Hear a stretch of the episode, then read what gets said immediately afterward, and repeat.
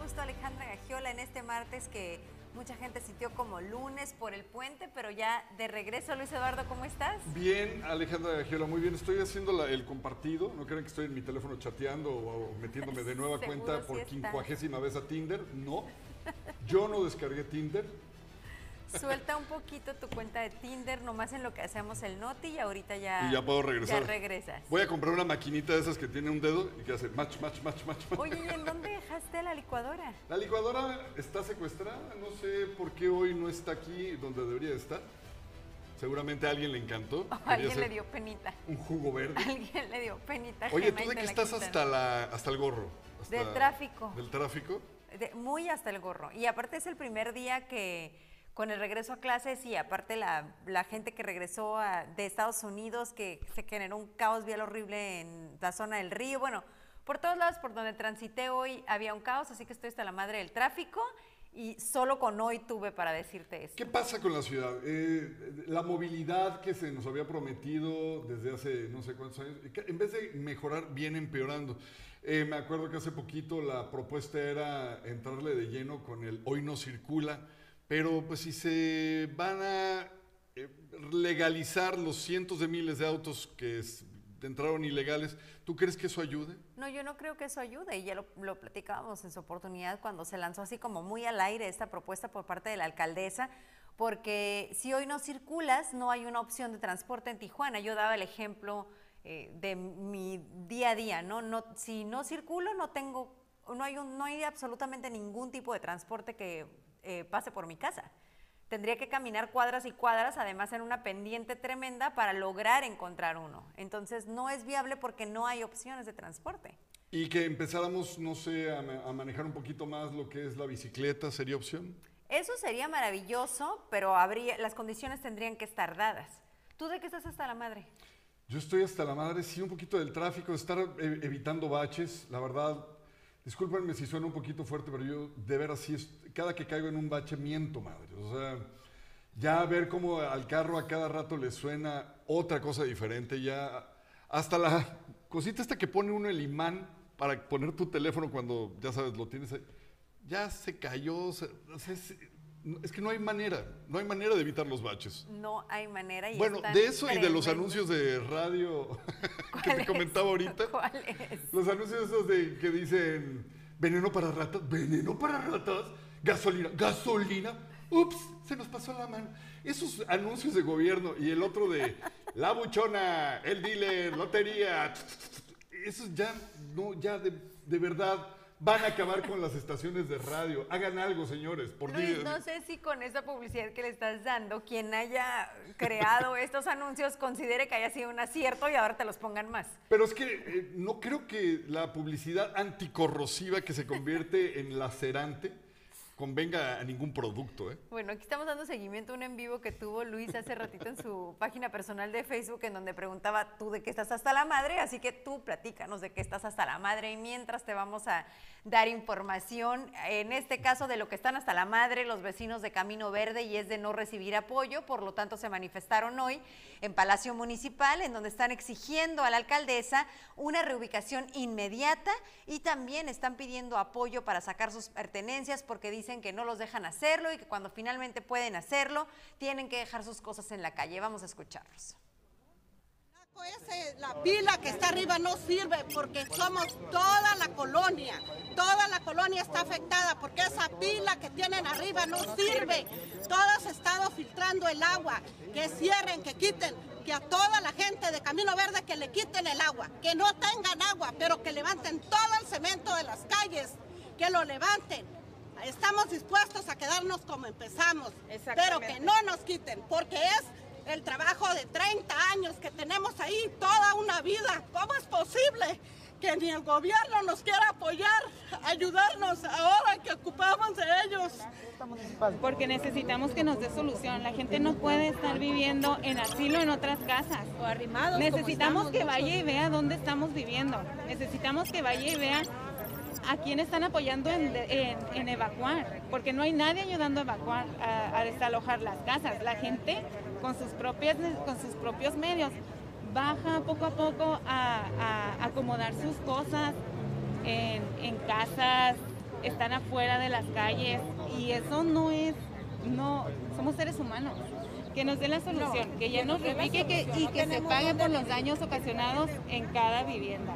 Eso necesitamos. ¿A dónde que se nos a pague, que mandar? se ¿Qué va a pasar? responsabilice. ¿Que ¿Nos van a pagar nuestros daños o cómo? O sea, nada nos han dicho. Y ya estamos en la calle, estamos en la calle todos. Ya no hay luz, no hay agua, ya no hay, la gente, o sea, ya no hay. Este, queremos que la SEP se haga responsable de su trabajo, que cambie toda la red si es posible y que no anden engañando a los ciudadanos para andarlos espantando. En realidad yo hace como dos, tres semanas yo olía mucho a drenaje y yo he analizado que, que está reventando las casas por donde pasa la red de los- del drenaje. Todo- todos los veranos antes, en años pasados, cuando recién nos pusieron el drenaje, cada año en verano se abrían las coladeras para liberar el gas y ahora no lo han hecho. Yo no sé qué están haciendo esas compañías porque realmente el problema no es con, con, ¿cómo le diré?, con el gobierno. Cada dependencia es un departamento y tiene que responder. Nosotros. Qué situación tan complicada, Alejandra, porque por un lado me quedé pensando en lo que decía la señora de la chamarra blanca, de la sudada deportiva blanca, que decía, no nos importa que levanten todo el concreto, no nos importa que empecemos como llegamos, pero que no nos muevan de aquí. La gente quiere quedarse en el área donde se están derrumbando las casas, pero piden al gobierno que les ayuden a reorganizar lo que vendría siendo el de por sí complicado cemento que tienen por ahí. Sí, lo delicado de este caso es cuando Protección Civil ve que ya no es un lugar apto y que los deslizamientos siguen y hemos le, le damos seguimiento a este caso porque todos los días hay novedades y nuestras cámaras han captado cómo eh, los, las casas se siguen viniendo abajo, las vialidades están destrozadas y ahí hay un riesgo de vida. Por supuesto, comprendemos estas exigencias y esta necesidad de vivienda. ¿Sabes en qué también estaba pensando, Alejandra? No sé si ustedes lo compartan conmigo. eh, sé que el tema da para mucho, pero por ejemplo, Alejandra, en el caso de las casas que en algún momento pudieron ser aseguradas, comprarle un seguro a la casa, tendrá validez, eh, viendo ahorita las barbas de tu vecino cortar, para que en un futuro no tengas que poner las tuyas a remojar. ¿Cuántas personas en situación de eh, similares a Camino Verde o a Lomas del Rubí podrían estar pensando, oye, ¿y si este cerro no tuvo estudios de impacto de suelo, etcétera? Y en un futuro me pasa lo que les está pasando a ellos, ¿valdría la pena empezar a concientizar a la ciudadanía en temas de seguros? Es que yo creo que es más un tema de, de poder adquisitivo que de conciencia. O sea, yo estoy segura que hay muchas personas en estas condiciones viendo lo que ahí está sucediendo y temiendo que su vivienda pueda correr el mismo riesgo.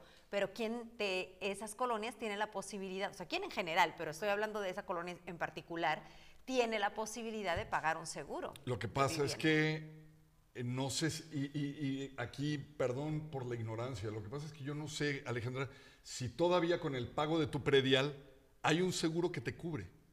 Antes existía, yo me acuerdo que antes Pues no existía. dudo porque entonces estas personas ya estarían exigiendo, ¿no?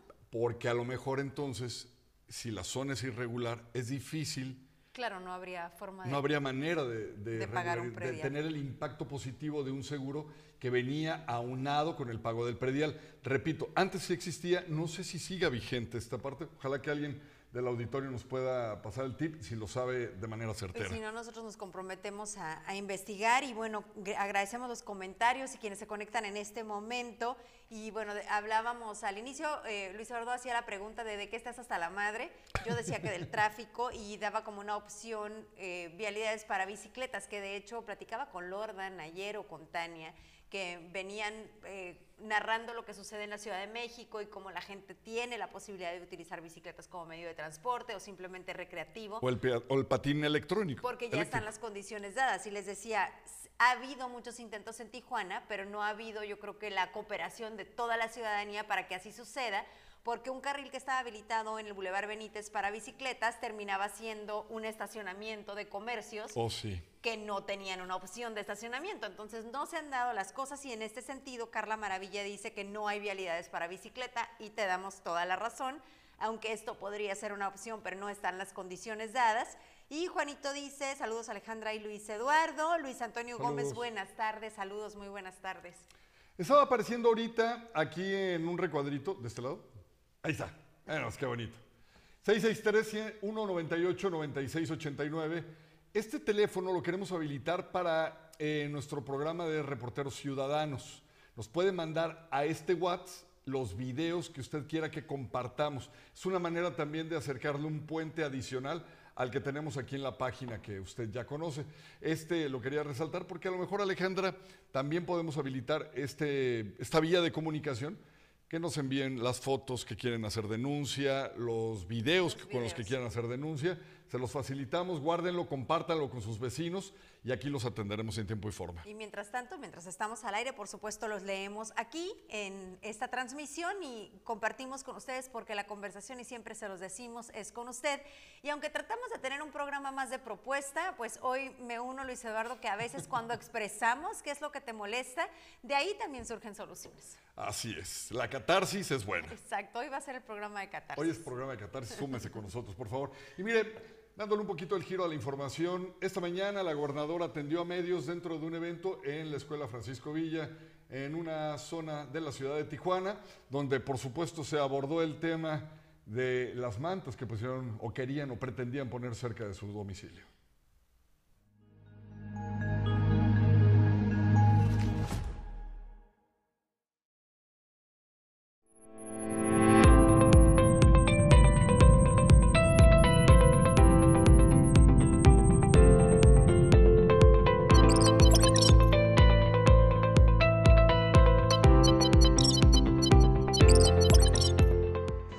Gobernadora de Baja California, Marina del Pilar Ávila Olmeda, señaló que continuará trabajando para generar paz en la entidad y coincide con la política del presidente de México, Andrés Manuel López Obrador.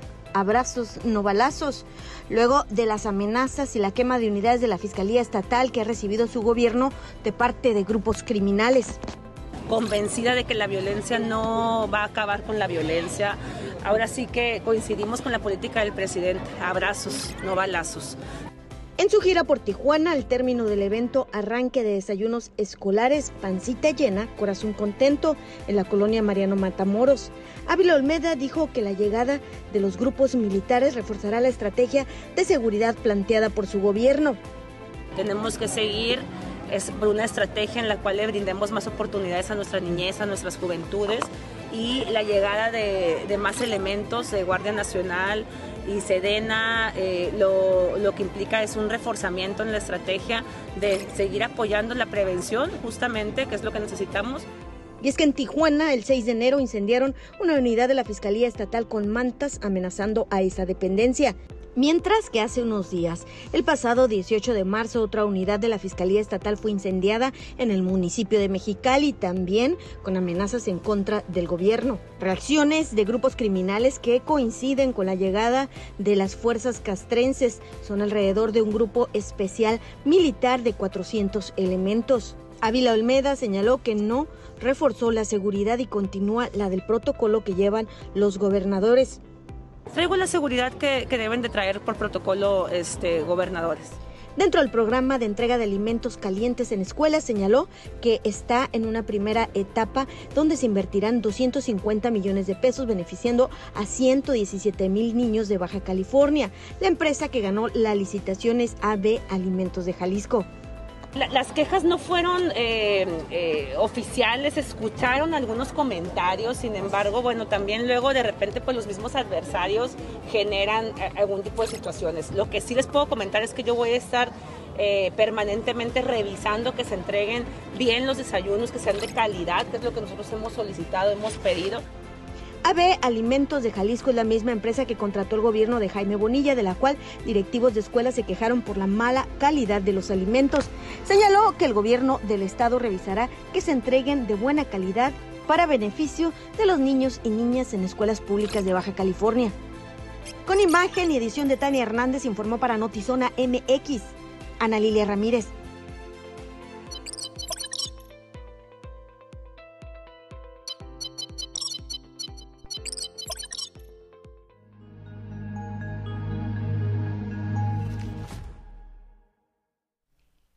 Nada más como fe de ratas, dije Francisco Villas, Emiliano Zapata, en la mañana y en la tarde la escuela lleva el nombre ya de Tierra y Libertad. Coincido y no con la gobernadora. Yo creo que abrazos no balazos no está funcionando en el país.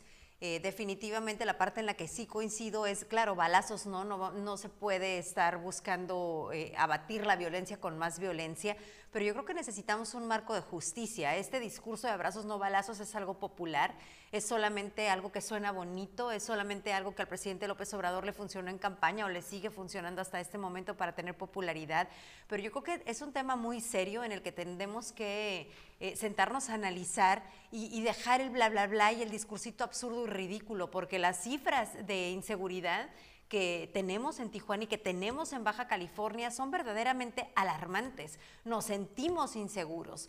Eh, entendemos que a lo mejor el presidente que usa tanto este discurso o a lo mejor la gobernadora tienen un aparato de seguridad que les permite tener más tranquilidad. No así los periodistas y entiendo que no así la ciudadanía en general.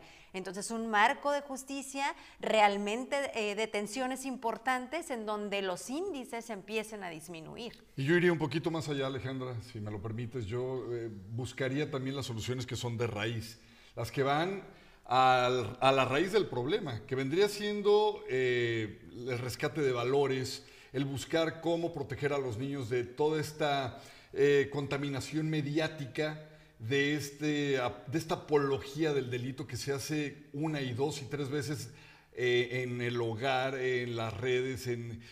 va- vamos, creo que si ahorita no se puede atacar ni con abrazos, ni con balazos, y no hay una estrategia definida, entonces creo, Alejandra, que deberían de apostarle al futuro. Empezar con los niños de ahora, con los adolescentes, darles mejores oportunidades, tener mejores áreas para hacer deporte, programas de estímulo para hacer deporte, sacarlos de las calles eh, si es que son zonas marginadas y apostarle por ahí. Sí, vemos cómo, por ejemplo, los programas culturales se reducen, los recursos para programas culturales desaparecen, en las escuelas de tiempo completo, no fue así en Baja California, pero sí en muchos estados de nuestro país, cuando si tomas en cuenta todos los padres de familia que requieren estar en un área de trabajo a horas de la tarde y tener escuelas de tiempo completo permite tener a los hijos en un espacio seguro, ¿no? Entonces, coincido contigo en que también hay mucho de raíz que se debe hacer. Y no se tiene que inventar nada. Tú conoces perfectamente lo que es el Club de Niños Claro. y Niñas. Usted de seguro ha escuchado hablar de él y si no, googleelo. Va a ver la maravilla de lo que estamos hablando, de lo que es un club de niños y niñas. Ese es, ese es como ofrecerles a los papás y a los niños un paraíso después de que salen de la escuela, un paraíso de deporte, de básquet, de voleibol, de pintura, de música, de apreciación de la música con ópera, de macramé, de lo que gustes y mandes, hasta que los papás lleguen a sus casas después de jornadas largas de trabajo y puedan atender en el hogar. Para esto, los niños ya practicaron deportes, ya hicieron tareas, ya estuvieron ocupados haciendo eh, algo productivo por sus vidas, lectura, les dan a leer. O sea, verdaderamente, si el gobierno le apostara más a los clubes de niños y niñas, creo que tendríamos un país distinto, Alejandra. Un programa, un programa probado que Claro. nació de la iniciativa privada, no del gobierno, pero que si ya tienes este modelo tan exitoso, ¿por qué no eso sí replicarlo? Por ahí creo que sería la solución. Ojalá que no pasáramos de ser un comentario en redes, en Facebook, aquí en Notizona, y algún día eh, llámese diputada, senadora, gobernadora, lo que sea que guste que caiga en esas sillas de poder, le apuesten a, a financiar más, porque esto cuesta. ¿eh? Estos programas cuestan. Sí, son esfuerzos, insisto, de la iniciativa privada constantes, porque no es solamente el relumbrón y la foto, es mantenerlos vigentes y vivos por muchos años, como es este caso. Así es.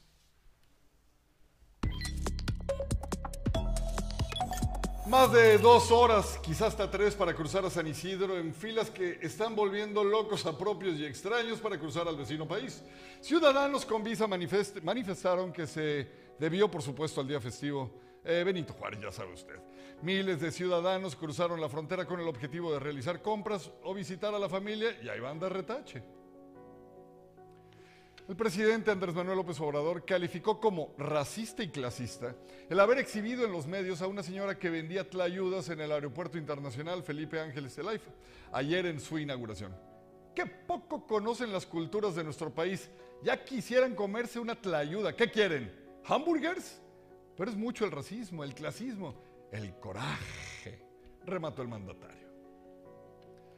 Como cada 22 de marzo, este martes se celebra el Día Mundial del Agua, el cual fue proclamado por la Organización de las Naciones Unidas en el 92, 1992 y comenzó a celebrarse pero en el 93. La conmemoración tiene como objetivo principal generar conciencia sobre la gran importancia de este recurso natural. Oiga, este día se emitió una alerta Amber en todo el país, luego de que una madre de familia y sus cuatro hijos desaparecieran tras haber salido de su casa. Se trata de Cristian Mireida Félix Beltrán, quien viajaba acompañada de sus hijos, Brenda Guadalupe, Daisy Natalie, Joana Michelle y Jesús, todos de entre 14 y 4 años de edad. Si tiene información, comuníquese a cualquier número de la policía. Los desplazados ucranianos siguen tocando el corazón de miles. Tal es el caso de un video compartido en TikTok donde se muestra cómo un pequeño niño refugiado es recibido con abrazos de sus nuevos compañeros en un jardín de niños en España.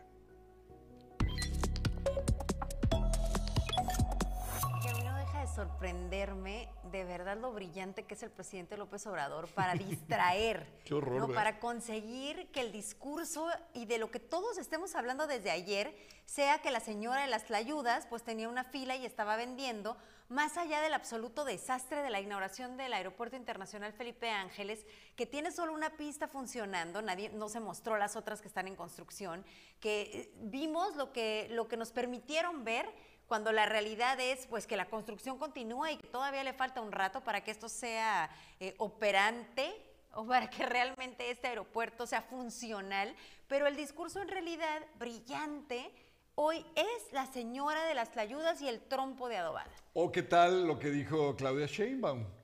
Los tros- así lo dijo, pero te lo juro que parece recién salida de una caricatura de Disney donde a ella le toca eh, la parte mala.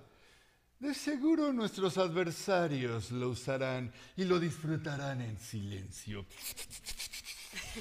Por favor, señora, ubíquese. No la veo, no la quiero ver de presidenta. A mí no me deja de sorprender esta habilidad que tiene el presidente López Obrador de distraer de lo importante. Nadie está hablando del desastre de seguridad que hay en México. Nope. No nos estamos cuestionando que está completamente fuera de sus manos. Y si nos vamos específicamente al tema del aeropuerto, pues hay un decreto desde el 4 de marzo que si tú compras tu vuelo a la Ciudad de México, al aeropuerto Benito Juárez, pues ¿qué crees? Resulta que puedes terminar en el Felipe Ángeles o en Toluca porque ya está rebasado el de la Ciudad de México. Yo por eso, Transportes Norte de Sonora van a ser mi mejor elección, porque que me terminan a mí llevando ese aeropuerto donde, como tú dices, el desastre, no sé si usted vio los videos de las largas, larguísimas, interminables filas de gente que iba llegando y que no tenía más que un taxi o dos para podérselos llevar de ahí.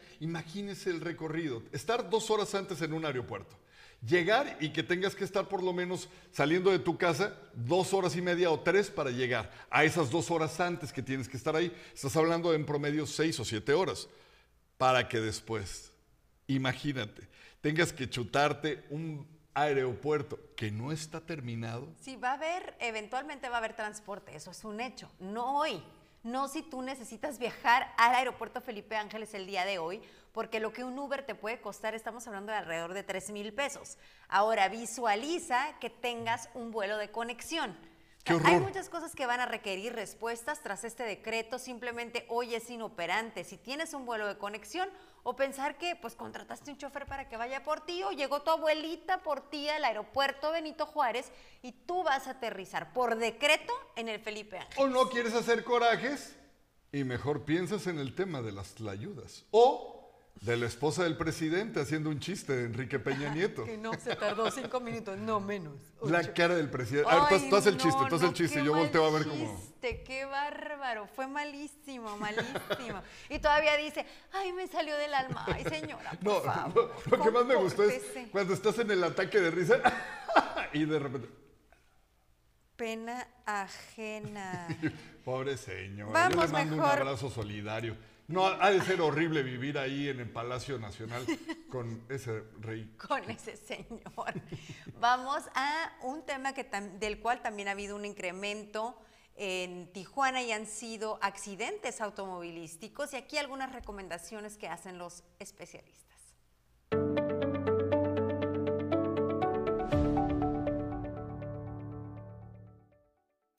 Las fallas mecánicas, vialidades y distracción son las principales causas que pueden provocar un accidente, nos platicó el director de bomberos de Tijuana, Rafael Carrillo Venegas, siendo las vialidades de alta velocidad las de más peligro. Depende de la vialidad donde han, ocurrido, este, la hora, eh, y eso, pues bueno, dependiendo de la hora y, la vialidad, pues va a ser con lesionados y lesionados Normalmente siempre los tenemos en la periferia de la ciudad, lo que es Boulevard 2000, el Libramiento Rosas Magallón, eh, algunos en, en, las, en las vías rápidas y la mayoría con lesionados de, de moderados a graves. El Boulevard 2000, Rosas Magallón, Alamar y vías rápidas es en donde se presentan más los siniestros.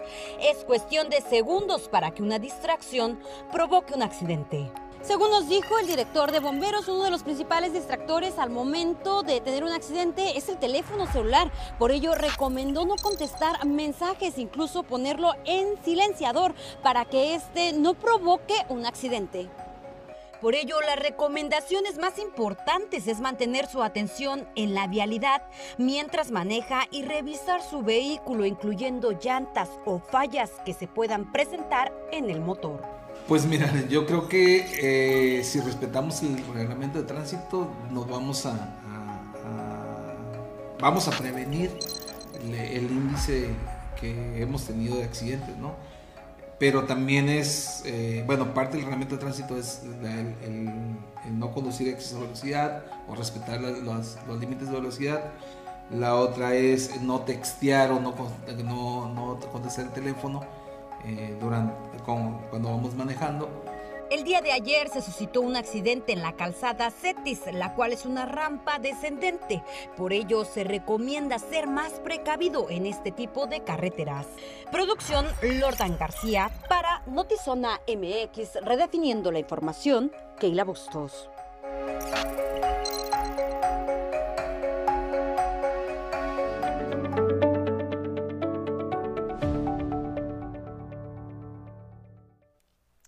Se manifestaron ocho transportistas en camiones de carga.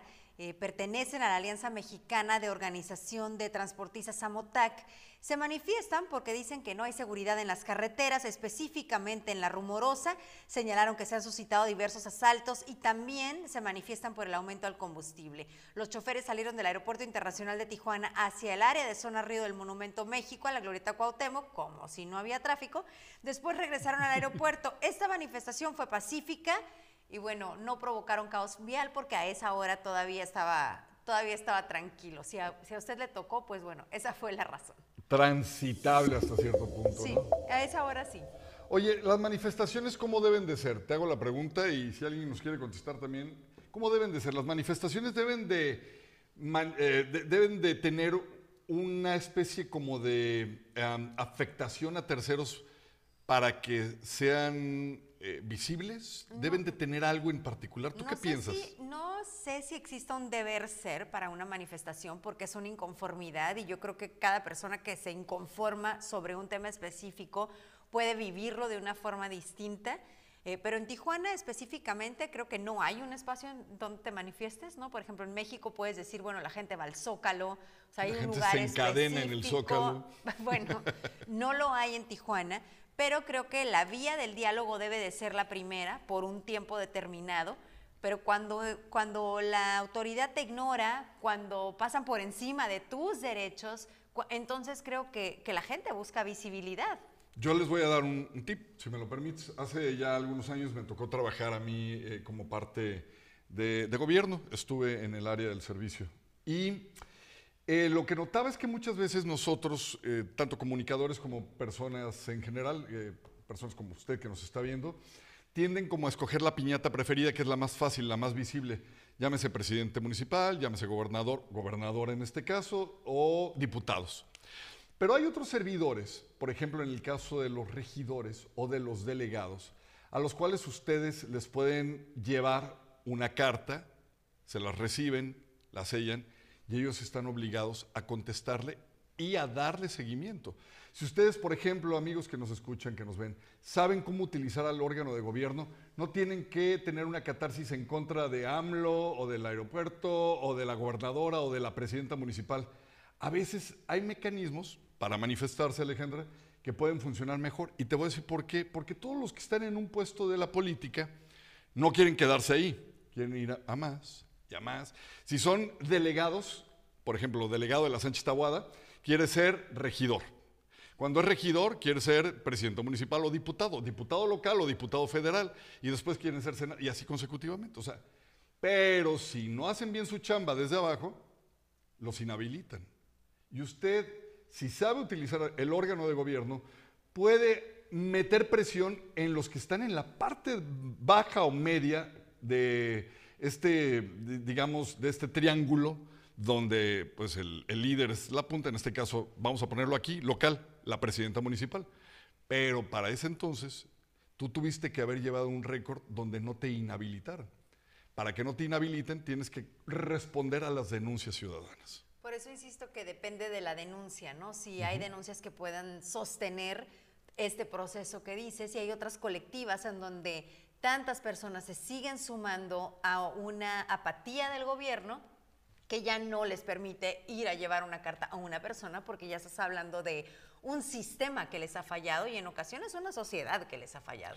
Pero creo que es un muy buen tip para quien eh, quiera tener un récord y poder decir, bueno, ya fui contigo, contigo, contigo y aquí está y fu- fui ignorado. ¿no? Claro, lo pueden hacer con los regidores, lo pueden hacer con los diputados, los pueden hacer incluso con los secretarios.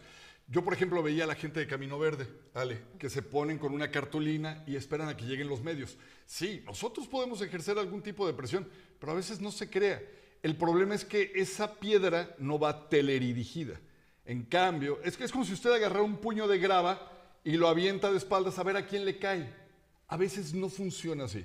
A veces hay que específicamente, con nombre y apellido, hacer la queja a esa persona. Y de esa manera, también la presión mediática se va hacia esa persona. Por ejemplo, los vecinos de Camino Verde pudieron haber dicho, fuimos con la regidora, o fuimos con el regidor, o fuimos con la diputada fulanita de tal, que vino aquí a pedirnos el voto, y aquí está la carta que nos recibió. Ya hay un documento. Digamos, ya estás en la parte que eh, legalmente te permite hacer ese tipo de Avanzar. Y bueno, eh, me doy cuenta que, nos- que el auditorio hoy no estaba hasta la madre de nada, como Luis y yo que llegamos hoy quejándonos y utilizando este espacio como catarsis. Yo para quejarme del tráfico, Luis Eduardo para quejarse Los de anuncios. los anuncios de la radio que no le gustan. Pero ustedes, a pesar de habernos enviado sus comentarios, estaban muy tranquilitos. Así que vamos a dejar esta pregunta para mañana. Y antes de despedirnos, vamos a este video. ¿A quién vienes a ver tú? Venimos a ver a la banda de rock. Venimos a ver la banda de rock y pues felicidades aquí a todos. y, Tres pues, canciones de la banda de rock que, que la gente no conozca para que la, la busque allí en Spotify o algo así. Pues está la de a Kurmin Ford, a Kurmin Ford y la de a Timmy Pan. Ah, está, está, está chida esta. Si no la controlas, no la consumas, brother. No te rías. es- No, es que- para él tenía sentido lo que estaba A mí ni mi. Ford, ya lo googleé, no existe No esa te banda. entendiste, estaba, canta- estaba en Pídala cantando. Estaba bien pacheco, esa es la verdad. Oye, pero es que esto sucedió en el Vive Latino, ¿no? Ay, Ay. sí. ¿Sí? Sí, Y sí, ahí realmente. afuera. Pero bueno, aquí tenemos dos compañeras que estuvieron allá afuera también del Vive Latino. Sí, y no, ni no, pero siquiera ellas a la mitad de animados que estaba este joven llegaron. Ellas no, este, no piden así las canciones. Oigan, muchísimas gracias por su compañía el día de hoy. Los esperamos mañana en punto de las 6 de la tarde aquí en Notizona MX redefiniendo la información. Y recuerdo escuchar a Minity 4. ¿A quién? ¿A cuál? Amenity Four. Pero a ver, cántala bien. I'm. Bonita tarde.